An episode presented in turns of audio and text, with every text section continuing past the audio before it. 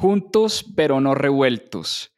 En mis propias finanzas hemos decidido separar nuestros dos podcasts.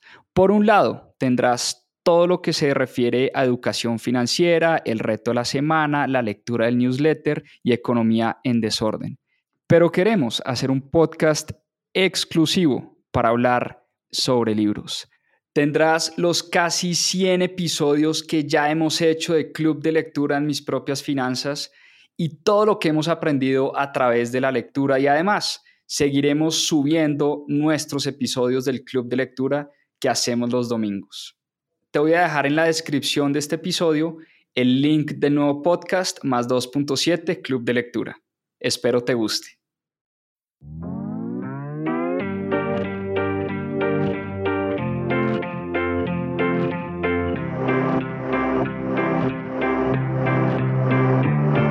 Hola, mi nombre es Juan Pablo Zuluaga, soy cofundador de Mis Propias Finanzas y quiero darles la bienvenida a Más 2.7, nuestro club de lectura.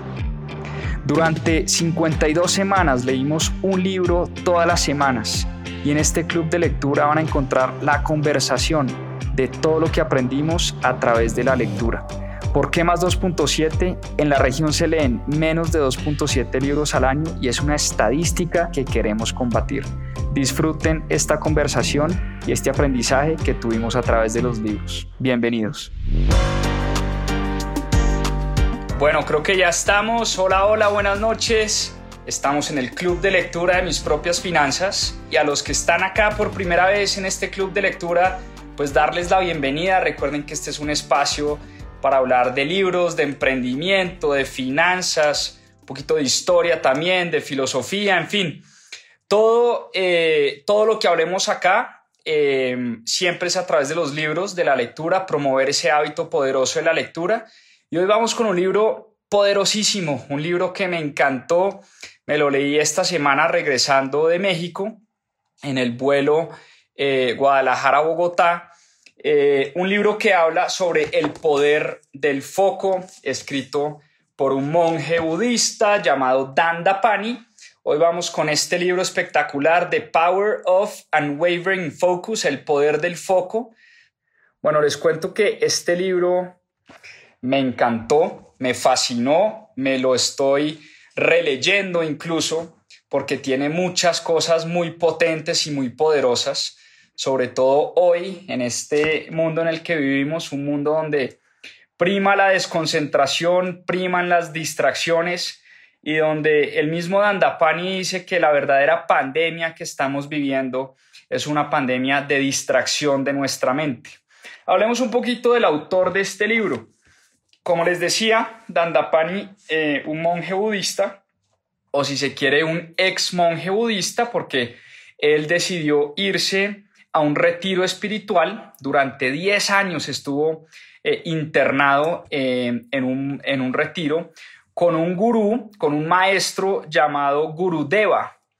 Y su maestro Gurudeva le enseñó a Dandapani en este retiro espiritual. Diez años estuvo Dandapani dedicado em, y, y trabajando en el poder de la mente y en el poder de la concentración.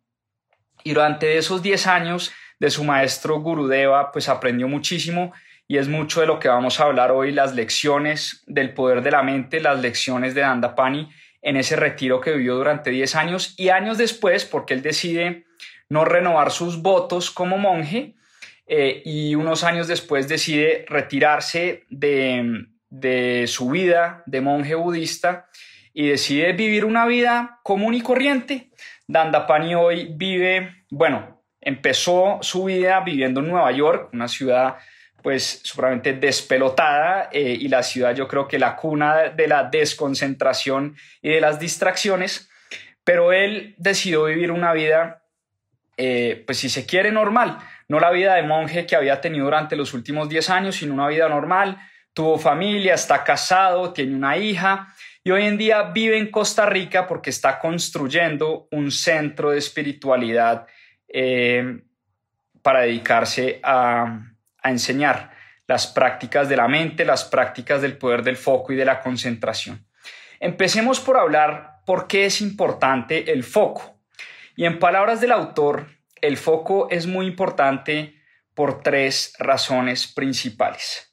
La primera, voy a abrir acá mis notas, es la razón de la felicidad.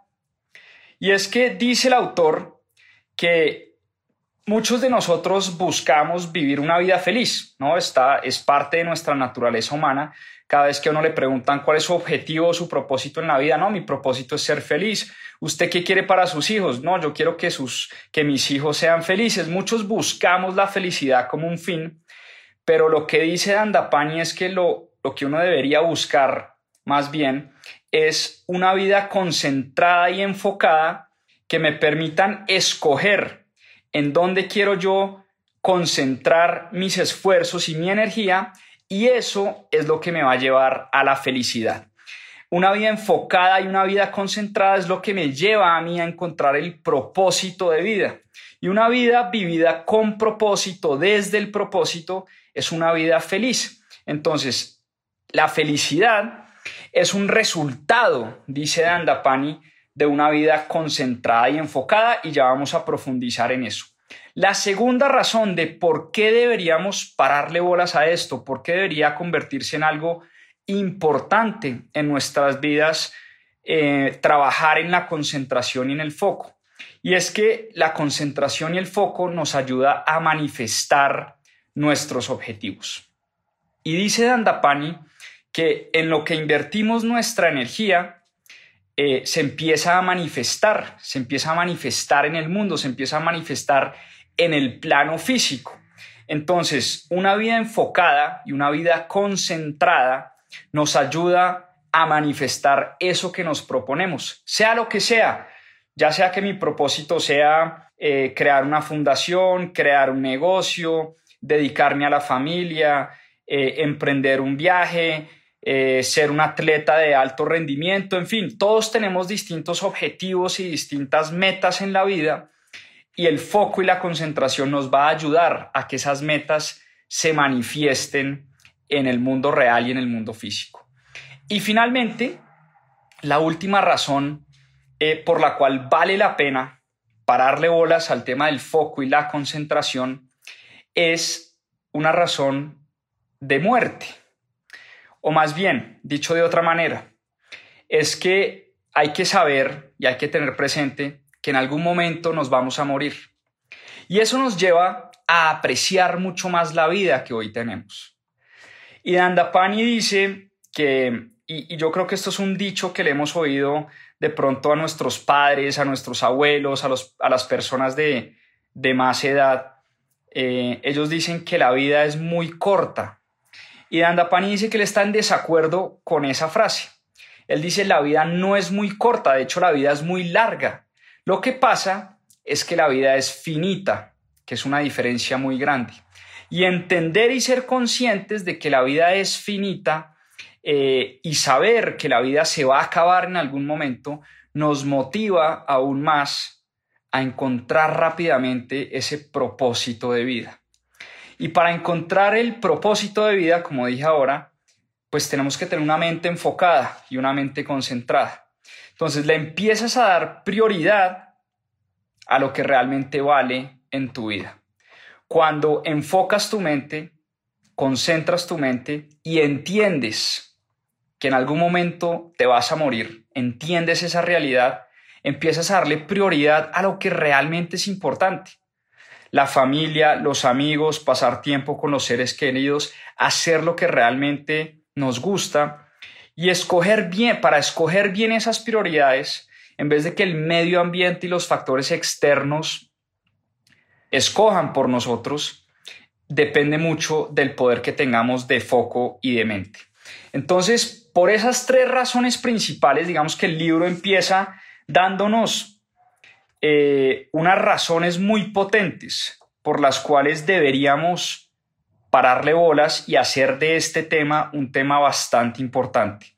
Y es que, eh, como, como, como les decía, tres razones. Felicidad, manifestar nuestros objetivos y la realidad de que en algún día nos vamos a morir.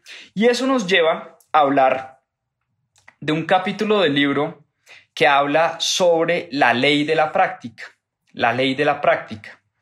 Y dice Dandapani en su libro que nos volvemos buenos en lo que practicamos.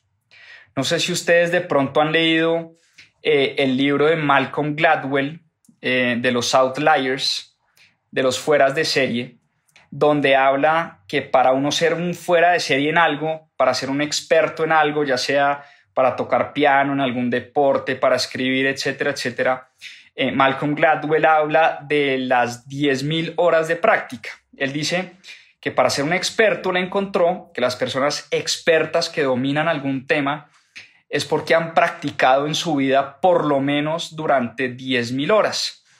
Y Dandapani está parcialmente de acuerdo eh, pues con este autor, pero él dice, mire, somos muy buenos eh, en lo que practicamos y el tema es que la práctica funciona para bien o para mal. La práctica funciona para cosas muy positivas, pero también funciona para cosas muy negativas. Y desafortunadamente nos hemos dedicado a practicar el desenfoque y la distracción. Hoy en día, como les decía al principio, estamos viviendo una pandemia de distracción, en gran parte por la tecnología, en gran parte con las muchas, por las muchas posibilidades que tenemos los seres humanos, en gran parte por, porque nadie nos ha enseñado a enfocar y a controlar la mente. No todos los seres humanos hemos pasado como Dandapani por un retiro espiritual de 10 años que nos ha ayudado a controlar el foco y la concentración. Y por eso nos hemos, muy, nos hemos vuelto muy buenos en practicar el desenfoque y la distracción. Y el gran problema de eso es que nos estamos volviendo expertos porque estamos practicando todos los días el desenfoque y la distracción. Si lo primero que hacemos cuando nos levantamos es coger nuestro celular, responder correos, responder WhatsApp, alistar a nuestros hijos para el colegio, ir a trabajar, pero mientras trabajamos estamos igual, pegados del celular, pegados de la tecnología, nos pasamos la vida entera nos pasamos 10, 12, 14 horas al día practicando la distracción. Entonces, imagínense donde uno practicara 10, 12, 14 horas al día cualquier actividad. Imagínense donde uno practicara el piano o la guitarra durante 10, 10 horas al día. ¿Ustedes creen que uno puede llegar a convertirse en un gran guitarrista o en un gran pianista? Donde uno practicar un deporte 10, 12 o 14 horas al día. Seguramente seríamos grandes futbolistas, grandes ciclistas o grandes tenistas. Si practicáramos 10, 12, 14 horas al día, no sé, eh, matemáticas, pues seríamos unos grandes matemáticos en la vida. Pero esas 10, 12, 14 horas al día la estamos utilizando para practicar la distracción. Entonces nos estamos convirtiendo en expertos distraídos en el mundo. Y el foco, dice Dandapani, aquí es donde viene el lado positivo, el foco y la concentración es una habilidad que se puede practicar. Se pueden obtener buenos resultados y el foco se puede obtener y cualquiera puede desarrollar este poder del foco y la concentración si uno está dispuesto a prepararse, a trabajar duro y a practicar de manera deliberada y repetitiva lo que significa ser una persona enfocada y una persona concentrada. Pero entonces ustedes me preguntarán, que es la pregunta que yo me hacía, lo que pasa es que uno es muy em, eh, impaciente. Uno dice, bueno, perfecto, ya entendí por qué la importancia del foco. Pero la pregunta es, ok, ¿cómo hago para concentrarme? Enséñeme y deme las claves para ser una persona enfocada. Vamos por partes. Lo primero que hay que hacer para empezar a desarrollar el foco y la concentración es ver la mente como una herramienta poderosa, pero sobre todo entender cómo funciona la mente.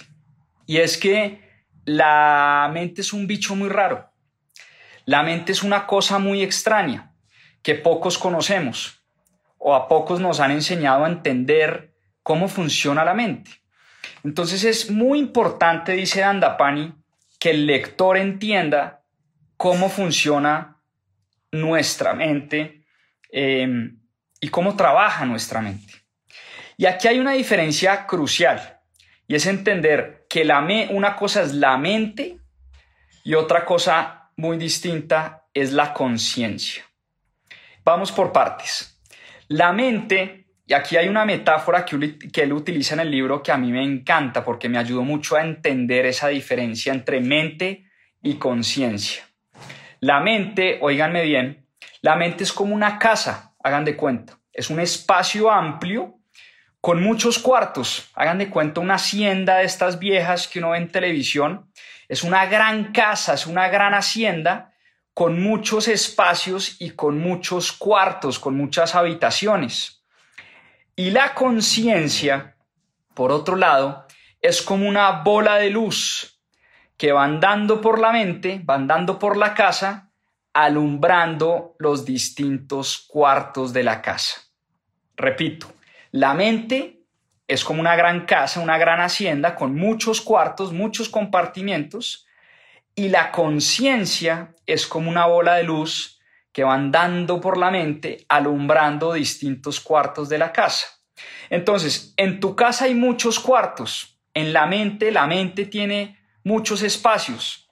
Está, en la mente está el cuarto de la paciencia, está el cuarto del miedo, está el cuarto del sexo, está el cuarto del amor, está el cuarto de las pasiones, está el cuarto de la angustia, está el cuarto del estrés, está el cuarto de la resiliencia, de la disciplina. La mente tiene muchos cuartos y muchos espacios distintos. Y aquí lo más clave de entender es que tú no eres la mente, tú eres es conciencia pura. ¿Y a qué se refiere Dandapani con esto? Y les voy a poner un ejemplo. Uno muchas veces dice, es que yo soy muy bravo. Y Dandapani diría, no, no es que tú seas bravo, es que tú has decidido pasar mucho tiempo en el cuarto de la ira, en el cuarto de la rabia. Has decidido con la luz de tu conciencia iluminar el cuarto de la ira y el cuarto de la rabia de manera consistente y de manera muy seguida. Tu conciencia visita ese cuarto de la ira y de la rabia con mucha frecuencia. Y aquí es donde viene el punto clave del libro.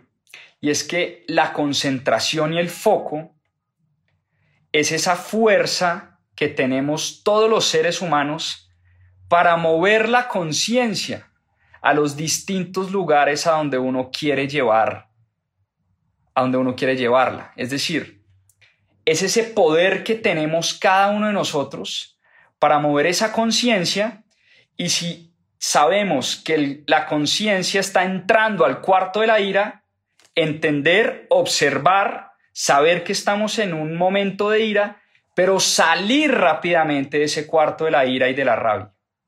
Ese es el poder que tenemos todos los seres humanos. Lo que pasa es que no lo estamos utilizando y estamos permitiendo que nuestra mente desenfocada pase de la ira a la rabia, al estrés, a la felicidad, eh, al amor, a la inconsciencia, en fin. Estamos andando por distintos cuartos todo el tiempo, pero no estamos logrando esa capacidad que tenemos todos los seres humanos de llevar nuestra conciencia a cualquier cuarto de la mente donde nosotros queramos concentrar nuestra energía. Imagínense lo poderoso de esto. Entonces, todos tenemos esa elección, todos tenemos ese poder de enfocar nuestra mente y concentrar nuestra mente. Y si empezamos em, a enfocar nuestra mente y a dirigir la conciencia y alumbrar los cuartos que realmente queremos alumbrar, vamos a poder vivir una vida mucho más plena y mucho más feliz. Y les voy a dar un ejemplo eh, de una conversación que tuve en estos días, esta semana, después de leer el libro, que creo que me sirvió un poco para ponerlo en práctica. Veníamos Caro y yo caminando rumbo a la oficina y Caro empezó a decirme que se sentía mal, se sentía bastante mal, porque habíamos pasado mucho tiempo fuera de la casa, lejos de nuestros hijos, lejos de nuestra familia.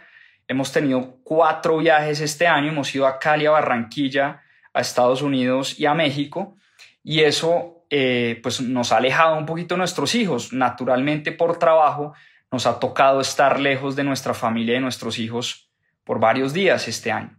Y ella empezó a sentir mucha culpa, se empezó a sentir mal, se empezó a sentir triste. Y le dije, negra, te vas a reír con lo que te voy a decir, pero estás en el cuarto de la culpa y necesitas salir rápidamente de ese cuarto de la culpa y enfocar tu mente y llevarlo al cuarto de la gratitud. Más bien, ¿por qué no le das un enfoque a tu mente y por qué no te empiezas a decir a ti misma y a dar gracias por tener la posibilidad de viajar, de conocer gente nueva, de impactar la vida de muchas personas y que además eso te permite trabajar por tus hijos que tanto amas y tanto quieres y darle la vida que ellos se merecen. Entonces fíjense que uno puede, con el poder de la mente, esto obviamente es mucho más fácil decirlo que, que sentirlo y hacerlo, pero le dije, sal rápido del cuarto de la culpa y métete en el cuarto de la gratitud. Entra en el cuarto donde realmente sientas que lo que estás haciendo, tu trabajo, tu esfuerzo, tu disciplina, todo lo que estás logrando te está permitiendo darle la vida que tú sueñas para tus hijos. Entonces fíjense que rápidamente ella cambió, eh, o por lo menos así me lo hizo sentir y así me lo, me lo hizo saber, que se sintió bien después de haber tenido esa conversación porque le empezó a dar un enfoque distinto a esa culpa que sentía y la empezó a cambiar por un sentimiento de gratitud eh, y de felicidad. ¿No? Entonces, fíjense que todos tenemos ese poder de concentrarnos. Ahora bien, la gran pregunta que nos hacemos es, ok, ¿cómo nos concentramos? ¿Cómo nos concentramos? Entonces, eh, es muy chistoso porque creo que a todos en algún momento de la vida nos han dicho, viejo, concéntrese, ¿dónde está parado? Están las nubes. Todo el tiempo le decimos a nuestros hijos, yo siempre le digo a Jero, Jero, concéntrate, es hora de comer, es hora de desayunar. Por favor, concéntrate, hijo. Mi papá, mi mamá todo el tiempo me decían, concéntrese, ¿no? A uno todo el tiempo le están diciendo que se concentre, pero el gran problema es que nunca nos han enseñado a concentrarnos. Cuando en la vida hemos tenido una clase de concentración, ¿no? Eh, cuando en la vida, en el colegio, en la universidad o en alguna parte, nos han enseñado, como le enseñaron a Dandapani en su retiro espiritual, a utilizar la mente y a concentrar la mente. Entonces, es muy difícil hacer algo que a uno nunca le han enseñado, ¿no?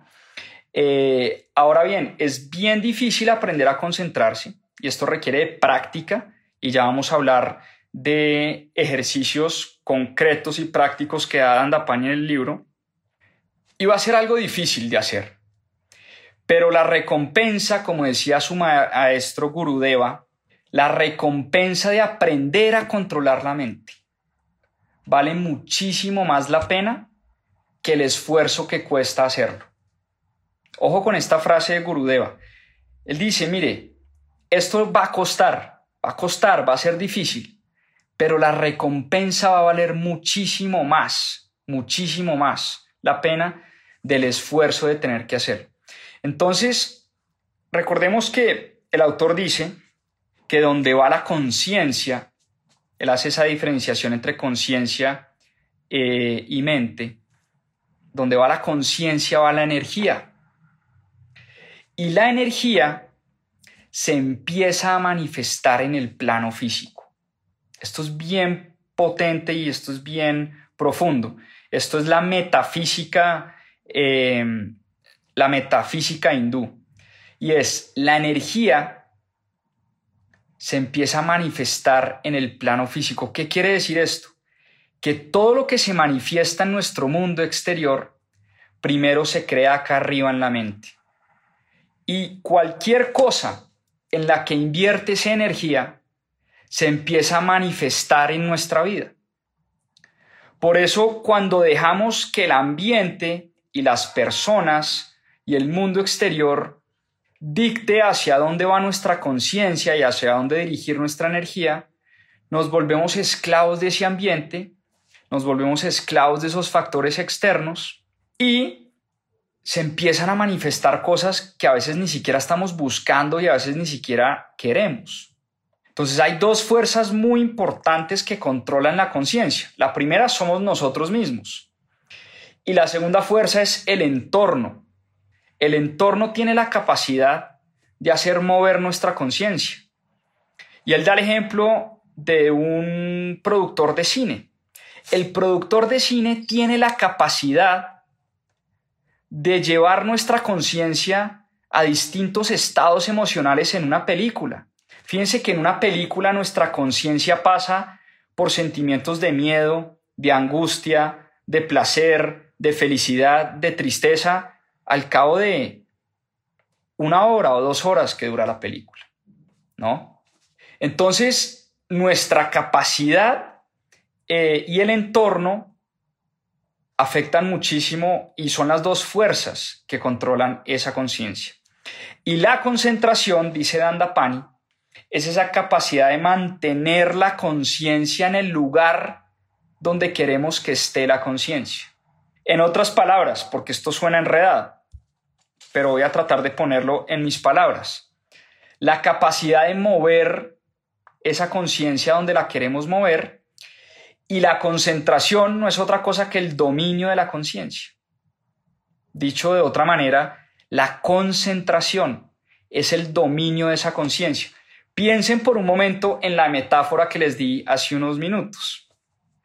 La concentración sería entonces nuestra capacidad de tener esa luz y alumbrar los cuartos que realmente queremos alumbrar. El cuarto de la felicidad, el cuarto de la prosperidad, el cuarto de la paciencia, el cuarto de la libertad, el cuarto de la calma. Es esa capacidad y ese dominio que tenemos cada uno de los seres humanos para poder llevar esa conciencia donde realmente la queremos llevar. Eso es la concentración y eso es el poder del foco. Ahora bien, ¿cómo practicar esa concentración? ¿Cómo ponemos esto en práctica? Y vamos ahora sí al ejercicio. Si tienen un papel y un lápiz, sáquenlo porque vamos a hacer un ejercicio práctico. Entonces, lo primero que vamos a hacer es, vamos a identificar eventos, lo que el autor llama eventos recurrentes no negociables en tu vida. ¿Qué son los eventos recurrentes no negociables en la vida? Son esas cosas que uno hace en el día a día que uno no negocia. Así, así de simple. Eh, y en esos eventos no negociables de tu vida vas a integrar la práctica de la concentración. Vamos al ejemplo. ¿Cuál es un evento no negociable en mi vida? Bañarme. O sea, para mí no, para mí no es, no es negociable no bañarme todos los días. Todos los días yo me baño. ¿Sí? Entonces, en ese evento, por más pequeño y por más tonto que parezca, voy a empezar a practicar la concentración. Fíjense que uno a veces se baña y uno está pensando en todo menos en bañarse, ¿no? O lo mismo, ¿Cuál es otro evento no negociable, no negociable en mi vida? Desayunar. Para mí no es negociable no desayunar. Todos los días yo desayuno, eso no es negociable. Pero muchas veces desayunamos con el celular en la mano, pensando en otras cosas, pensando en trabajo, pensando en el correo que le tengo que mandar al jefe. A veces comemos y ni siquiera sabemos qué es lo que estamos comiendo o a qué nos sabe la comida, no somos conscientes de ese momento. Esos eventos no negociables en la vida, por pequeños y cortos e insignificantes que parezcan, son momentos perfectos para practicar la concentración. Y volvamos a la ley de la práctica. Uno se vuelve bueno en lo que uno practica. Si utilizamos esos eventos que igual van a pasar en nuestra vida para concentrarnos, vamos a empezar a desarrollar ese músculo de la concentración. Entonces yo puedo utilizar esos eventos no negociables bañarme, caminar, meditar, manejar los que manejan al trabajo, que es un evento no negociable. Si yo todos los días de la vida, em, si yo todo, perdón, si yo todos los días de mi vida tengo que manejar al trabajo media hora, 40 minutos, una hora, es un momento perfecto para practicar la concentración. Si yo todos los lunes, por ejemplo, en mi oficina tengo una reunión o un comité de ventas, todos los lunes sin falta es un evento no negociable y además es recurrente.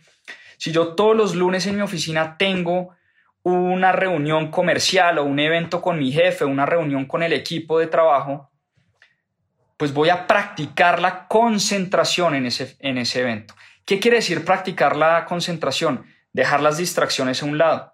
Es impresionante cada vez que estamos en una reunión de Zoom, uno se puede dar cuenta si las cámaras están prendidas, qué personas están completamente presentes en la reunión y qué personas están o estamos, porque lo he hecho todo el tiempo, respondiendo WhatsApp en WhatsApp web, respondiendo correos, haciendo otras cosas, todo menos estar presente en la reunión. Entonces, esa es una, esa es una gran oportunidad de practicar la concentración en una reunión de Zoom en el trabajo o cuando manejo al trabajo. Hay gente que maneja, hay gente que manejamos, porque también me pasa, manejamos y en los semáforos cogemos el celular, vemos un video, contestamos llamadas, prendemos la música, eh, estamos haciendo todo menos estando presentes en la manejada. Y la manejada es un momento, un espacio también para practicar la meditación, la concentración, el foco. Cuando nos estamos bañando, sentir el agua que chorrea en la cabeza, eh, sentir eh, la temperatura del agua que está corriendo por nuestro cuerpo, sentir las, las texturas de los jabones, del shampoo, o sea, ser completamente presente en la actividad que estamos haciendo. Igual, cuando estamos comiendo, sentir el olor de la comida, sentir la textura de la comida en nuestra boca, sentir o pensar en cómo pasa nuestra boca por el esófago y llega al estómago, eh, contar las veces que mordemos y masticamos la comida, eso es estar totalmente presente y eso es un espacio para empezar a desarrollar la concentración en nuestra vida. Entonces hay que aprovechar todas estas oportunidades para practicar la concentración. Y vamos al ejercicio. Saquen una hojita y un papel. Yo ya lo hice, les confieso que yo ya lo hice. Y el ejercicio es el siguiente, es muy sencillo. Vamos a escribir cinco eventos. Cinco eventos, como les dije, eventos recurrentes no negociables para practicar la concentración. Escriban cinco eventos, cinco cosas. Puede ser y les voy a compartir los míos, las cinco que yo escribí. Primera, en la ducha, un espacio para practicar la concentración. La segunda, en la meditación. Uno cree que meditar es automáticamente estar enfocado y concentrado y no. Muchas veces cuando yo estoy meditando estoy pensando en todo menos en la meditación y en la respiración. Ese también es un espacio para practicar la concentración. Número tres, mientras estoy con mis hijos y con mi esposa, eh, número cuatro, en las reuniones de trabajo, en las reuniones que tengo de Zoom en el trabajo. Y número cinco, lo que yo llamo la hora sagrada en el trabajo, que es una hora al día donde dejo el celular por fuera, cronometro literalmente 60 minutos, es una hora en el día, todos los días de mi vida, donde trato de pensar en todo menos en distracciones, en correos, en llamadas, en WhatsApp, eh, y me dedico generalmente en mi caso a escribir. Entonces, después de escribir esos cinco no negociables, van a subrayar uno de los cinco, porque esto es importante, uno de los cinco. Em, ¿Yo cuál subrayé? Subrayé mientras estoy con mis hijos y mi esposa. Yo voy a, y, durante un mes, este es el ejercicio que, que nos pone a hacer Dandapani, durante un mes es decir, empezando hoy o mañana, 13 de marzo, hasta el 13 de abril, vamos a practicar la concentración y el dominio de la conciencia en esa área particular de la vida. En esa área particular de la vida. Entonces, ¿cuál es el objetivo mío este mes? Que mientras estoy con mis hijos y con mi esposa, voy a tratar de estar en lo posible 100% presente. Voy a tratar de estar sin el celular. Voy a tratar de estar muy concentrado en lo que ella o ellos me están diciendo, me están hablando, estar ahí para ellos y para mi esposa, 100% presente.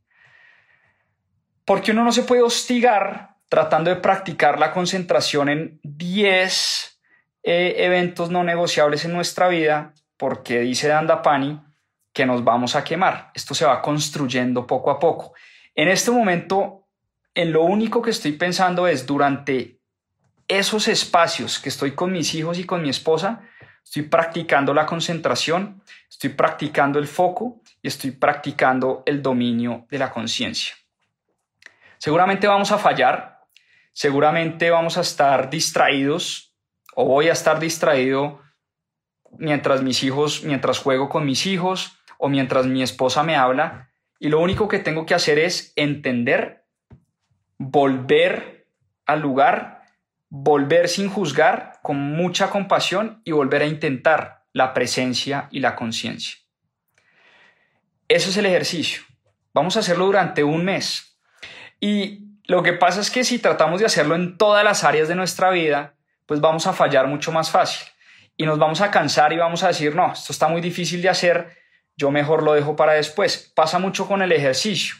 La gente que dice, bueno, listo, este año sí voy a ir al gimnasio, compra la afiliación del gimnasio y el primer día que va al gimnasio, se rompe, mejor dicho, en el gimnasio, hace tres horas de ejercicio y nunca más quiere volver a hacer ejercicio en su vida.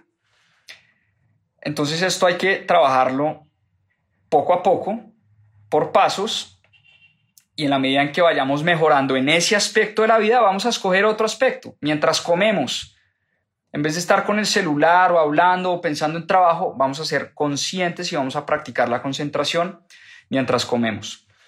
Y eso empieza, eh, empiezan a pasar varias cosas y empezamos a desarrollar lo que Dandapani llama la fuerza de voluntad. ¿Qué es la fuerza de voluntad? Eh, es la gasolina que nos empuja, o que empuja más bien en este caso, empuja a la conciencia a distintas, a controlar las distintas áreas de la mente. Y la fuerza de voluntad es como un músculo que también se puede trabajar. Y si lo trabajas o si trabajas esa fuerza de voluntad, eh, se, puede, eh, se puede desarrollar ese músculo de la fuerza de voluntad. Y hay tres formas que el maestro de Dandapani, llamado Guru Deva, dice eh, que podemos hacer o que podemos practicar para desarrollar nuestra fuerza de voluntad, para que tomen nota. La primera, termina lo que empiezas. Termina lo que empiezas. Eh, la segunda, termínalo bien. Termínalo bien. Incluso termina lo que empiezas por encima de tus expectativas. Y la tercera forma de desarrollar esa fuerza de voluntad es eso que estamos haciendo, hacerlo un poquito más de lo que creemos que podemos hacer. Entonces siempre debemos estar preguntando si lo que hicimos lo pudimos haber hecho mejor. Eh, Muchas veces empezamos tareas en la vida, empezamos proyectos y los dejamos a media marcha. Y la forma de practicar esa fuerza de voluntad, ese músculo de la fuerza de voluntad, primero, es terminar lo que empezamos. Segundo, terminarlo bien.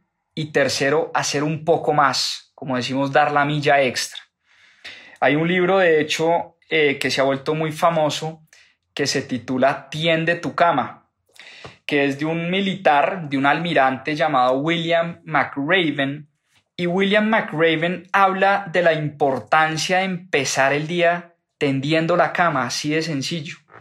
Y McRaven dice que si uno empieza su día tendiendo la cama, empieza el día con una pequeña victoria. Empieza el día bien, empieza el día de manera organizada, le envía un mensaje a la mente de de orden, de disciplina, de resiliencia, de que soy capaz de hacer los trabajos aburridos, porque ¿a quién le gusta tender la cama? ¿Quién disfruta tendiendo la cama? Yo creo que pocas personas. Pero empezar el día tendiendo la cama es algo muy poderoso. Y dice Dandapani que ese ejercicio de empezar el día tendiendo la cama es un gran ejercicio, pero no porque empecemos el día con una pequeña victoria. Dandapani dice que empezar el día tendiendo la cama ayuda a desarrollar la fuerza de voluntad. Y desarrollar la fuerza de voluntad no solo nos ayuda a manifestar la vida que queremos, sino que nos va a llevar a otros niveles muy distintos de conciencia y de autorrealización. Por eso es tan importante para Dandapani empezar el día tendiendo la cama, no porque sea una victoria temprana, como dice el almirante William McRaven, sino porque es una forma de desarrollar también la fuerza de voluntad. Eh, por eso el segundo ejercicio que les quiero poner es escojan un proyecto, escojan un proyecto que hayan dejado de hacer o que nunca terminaron. Escojan un proyecto, piensen en un proyecto y escriban, escriban cuál es ese proyecto que tienen pendiente en su vida. Puede ser eh, un proyecto de montar un negocio, puede ser un proyecto de empezar un canal de YouTube, puede ser un proyecto de hacer una maestría en la universidad, puede ser un proyecto de escribir un libro, de leer un libro, de empezar a hacer ejercicio, de empezar por primera vez a hacer yoga, qué sé yo. Eh, escojan un proyecto que han dejado de hacer y que han dejado para después. Segundo es escriban en qué fecha van a terminar ese proyecto. Entonces, si su proyecto es em, hacer una maestría, pongan por lo menos en qué fecha van a aplicar a esa maestría. Y eso de entrada le envía un mensaje a la mente de que tenemos eh, un deadline, una fecha de terminación, una fecha que debemos cumplir. Y pregúntate también por qué has dejado de hacer eso. ¿Por qué abandonaste esa tarea que tanto quieres hacer? ¿O por qué más bien no has empezado a aplicar a la universidad de tus sueños? ¿O por qué no has empezado a leer el libro que dijiste que ibas a leer este mes? En fin, entiende muy bien cuál es la razón de fondo y finalmente termina esa tarea. Y como dice Gurudeva, termínala bien. Primero, termínala. Segundo, termínala bien. Y tercero, termínala por encima de tus expectativas. Haz un poquito más de lo que crees que puedes llegar a ser. Haz un poquito más de lo que crees que puedes llegar a ser. Eh, y finalmente, el, el último ejercicio que les voy a poner hoy es escriban las cinco oportunidades, aquí las tengo también, aquí las escribí, las cinco oportunidades para desarrollar la fuerza de voluntad, para desarrollar el willpower, la fuerza de voluntad.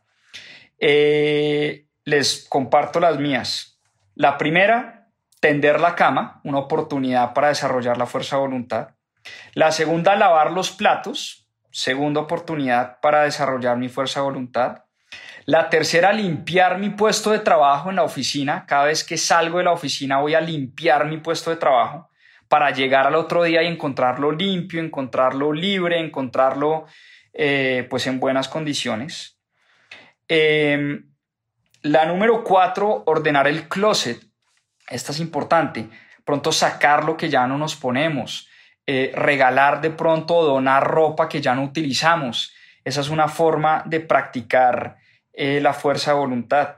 Y finalmente, em, ordenar el cuarto, sobre todo cuando juego con mis hijos, que queda el cuarto completamente despelotado, es como si hubiera pasado un huracán eh, por el cuarto de mis hijos.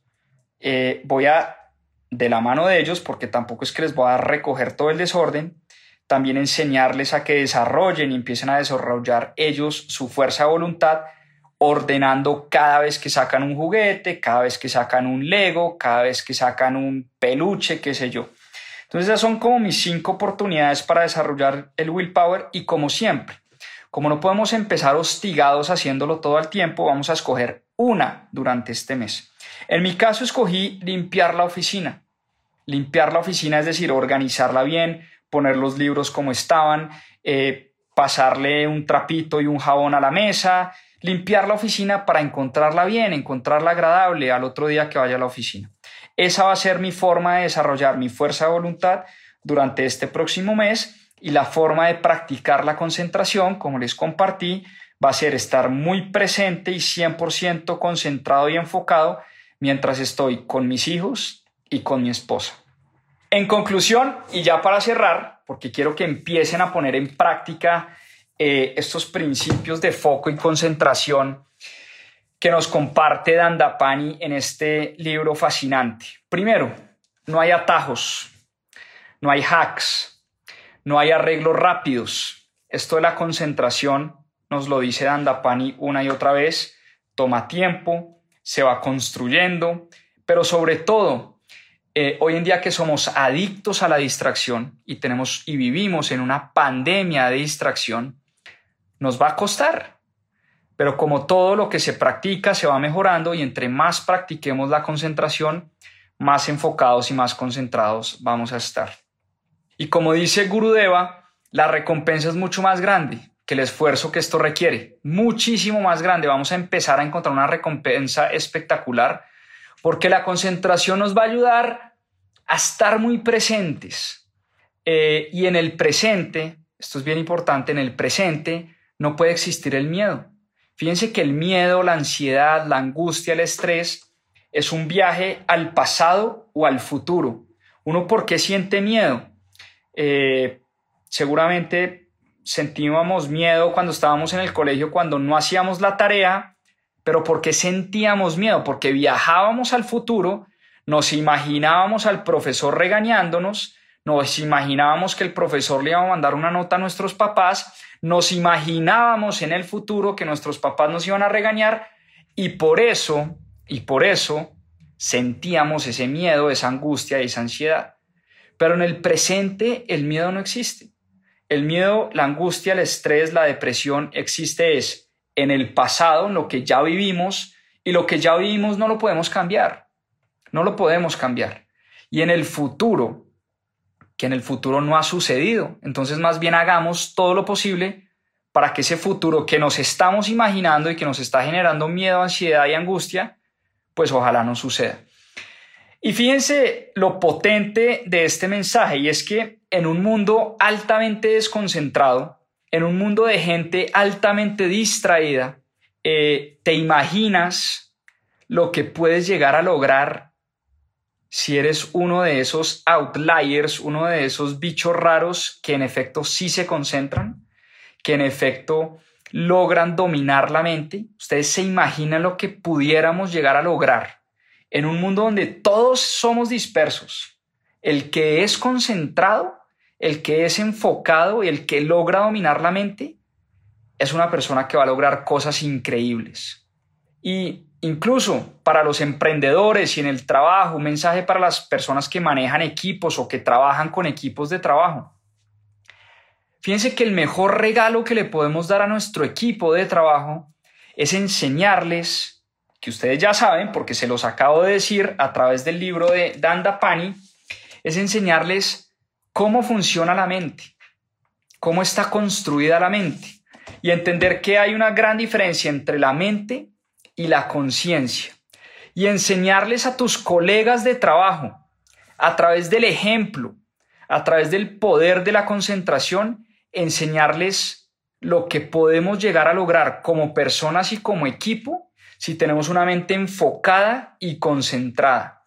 En ese momento, cuando lideras con el ejemplo, cuando empiezas tú a ser el personaje más enfocado y más concentrado del equipo, tú vas a ser el que vas a empezar a lograr cosas increíbles. Y con ese ejemplo le vas a demostrar a tu equipo de trabajo lo que puedes llegar a lograr y lo que ellos y ellas también pueden llegar a lograr. Entonces fíjense que el tema de la concentración, el manejo de la mente y el foco eh, es algo que me tiene pues muy encarretado. Eh, últimamente he leído un par de libros sobre, sobre el tema, sobre el poder que tiene la mente y estoy trabajando, estoy trabajando en eso. Yo además que tiendo a ser una persona bastante distraída, bastante dispersa y bastante desconcentrada, creo que esto me puede ayudar muchísimo. Creo que esto le puede ayudar muchísimo a mi equipo de trabajo, a las personas que trabajan con nosotros. Eh, y es un gran regalo que les podemos dar a nuestros equipos, enseñarles cómo funciona la mente y enseñarles sobre todo a través del ejemplo porque como decía Peter Drucker, el rey pues y el padre de la administración, la única forma de liderar es a través del ejemplo. No es la mejor forma, es la única forma, liderando a través del ejemplo. Así que vamos con toda a desarrollar una mente enfocada, una mente concentrada y a enseñarle a nuestros hijos, a nuestros padres, a nuestros equipos de trabajo lo que puede llegar a lograr eh, una mente enfocada y concentrada. Con eso cerramos, con eso terminamos. Espero pongan en práctica, así sea uno o dos o los tres ejercicios de los que hablamos hoy. Espero les haya gustado. Como les dije, el libro que leímos hoy es The Power of Unwavering Focus, el poder del foco, de un autor llamado Dan Dapani. Busquen, googleen, escriban Dan Dapani en Google y van a encontrar cosas fascinantes. Eh, el libro, compren el libro. Eh, si les da pereza, pongan en YouTube Dan Dapani, van a, a ver varias, van a encontrar varias entrevistas, varios resúmenes eh, de su libro, de su teoría, de la forma como él concentra y trabaja su mente todos los días. Y bueno, espero puedan poner en práctica algunas de las cosas de las que hablamos hoy. Un abrazo, feliz semana, que les vaya súper bien, que la saquen del estadio, que logren cosas increíbles, pero recuerden, las cosas increíbles se logran con una mente enfocada y concentrada. Chao, chao, a seguir aprendiendo, que descansen, un abrazo. Muchas gracias por acompañarnos en este capítulo de Más 2.7. Acá les dejo unos adelantos de lo que se viene en nuestro próximo episodio. A seguir aprendiendo. Este libro del que vamos a hablar hoy, Peak Performance o Máximo Rendimiento, Brad Stolberg y Steve Magnus, dos autores, y es un libro que se centra en tres pilares principales.